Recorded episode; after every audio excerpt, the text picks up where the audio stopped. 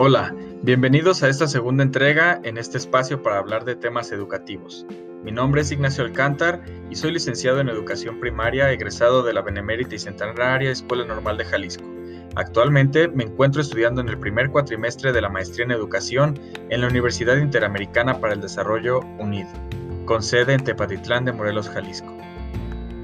El día de hoy les hablaré de un tema muy importante y que contribuye a la mejora de la calidad de la educación. Se trata del papel que juegan el liderazgo y la gestión. Se debe reconocer que la calidad del liderazgo y la gestión escolar de los directivos son claves para aumentar el desempeño de los estudiantes. Sin embargo, en ocasiones los directores carecen de formación, desarrollo, incentivos y ayuda apropiados para poder enfocarse en mejorar la calidad de la instrucción y los resultados escolares y consolidar los vínculos entre la escuela y la comunidad.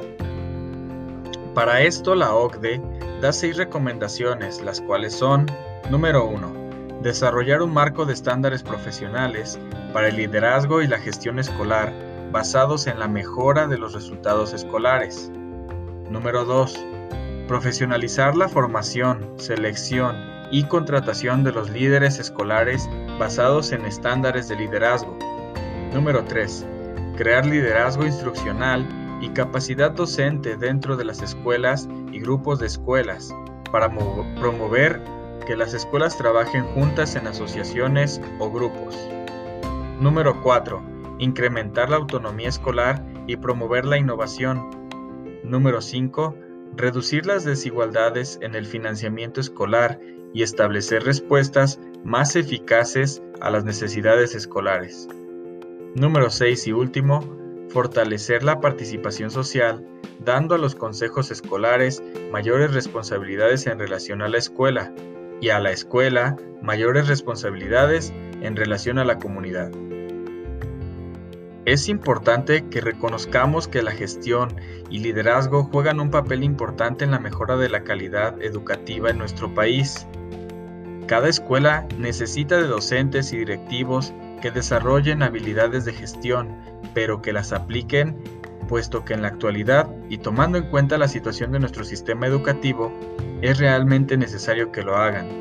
La mejora de las condiciones de cada plantel actualmente recae en esa capacidad de gestión, ya que los altos funcionarios y los mandos medios de administración educativa, promotores de la gestión de calidad, responsabilizan a la escuela y al profesor del éxito o fracaso.